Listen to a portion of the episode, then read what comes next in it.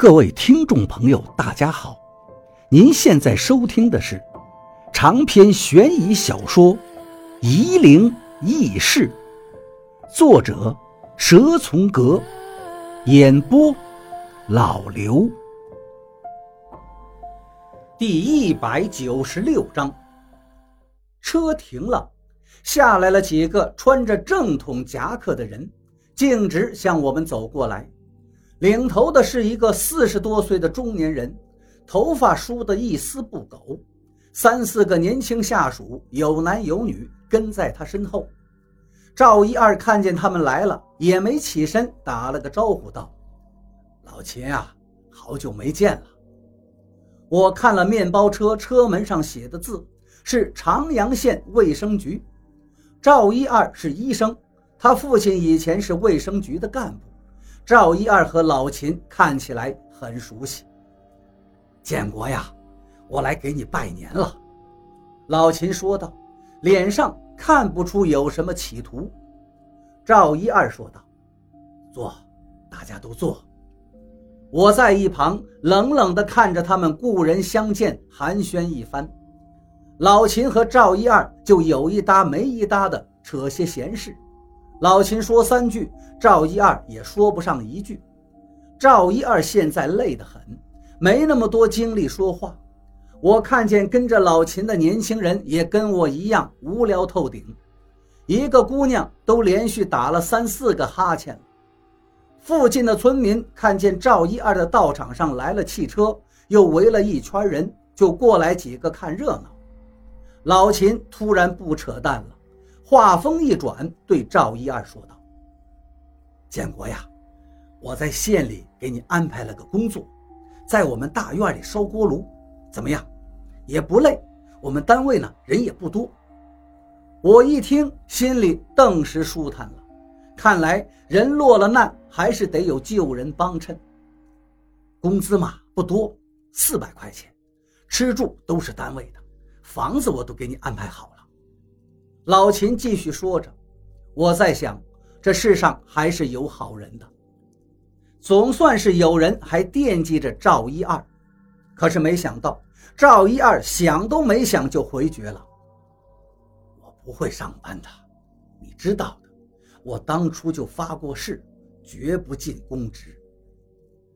这不算是公职啊。”老秦劝慰赵一二：“只能算是个临时工。”都一样，都一样。赵一二没有精力解释，我心里想着，让他这么心高气傲的人去烧锅炉，也的确难以接受。而且赵一二也说了，宁愿浪荡民间，也不愿意给公家上班。我不知道赵一二的决定是对是错。老秦沉默了。那你以后怎么办呀？隔了好久，老秦又说道：“你又不能再给人看病了。”我这才明白了老秦的来意。老秦是卫生局的领导，他这次来是要取消赵一二行医资格的。那天的情况是这样的，我激动地对老秦说道：“情况我了解过了。”老秦则打断了我：“小孩的家长。”都跟我说了，我很清楚。可是赵先生不给人治病，我们吃什么呀？我无奈地问道。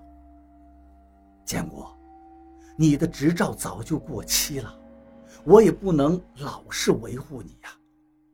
老秦为难地说着。国家现在又有新文件，中医也要考试，否则就算无证行医。执照没了，可以再考啊！我说道。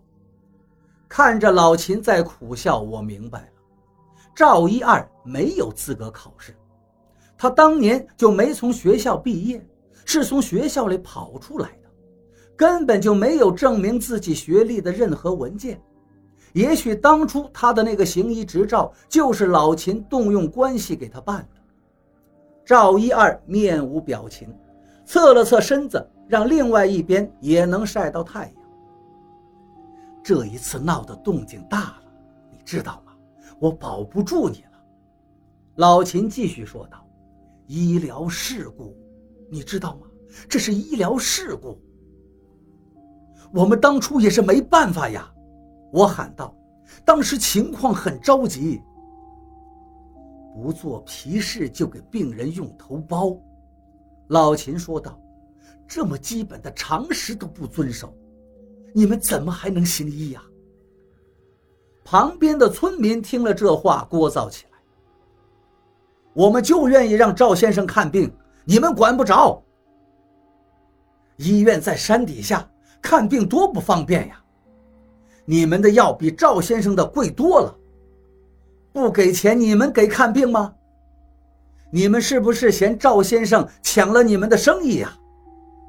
赵先生给我看病十几年了，我们信得过他。”有个妇女甚至开始咒骂：“军伢子的爹妈是不是发昏了？连赵先生都告。”大家都安静一下。”老秦说道。“赵建国没有行医资质，他行医是违法的。现在县里都知道了。你们要是为他着想，就不要找他看病。你们不想让他坐牢吧？你们知不知道胡万林呢？”那当初也是名医，可是他治死了多少人了？你说什么？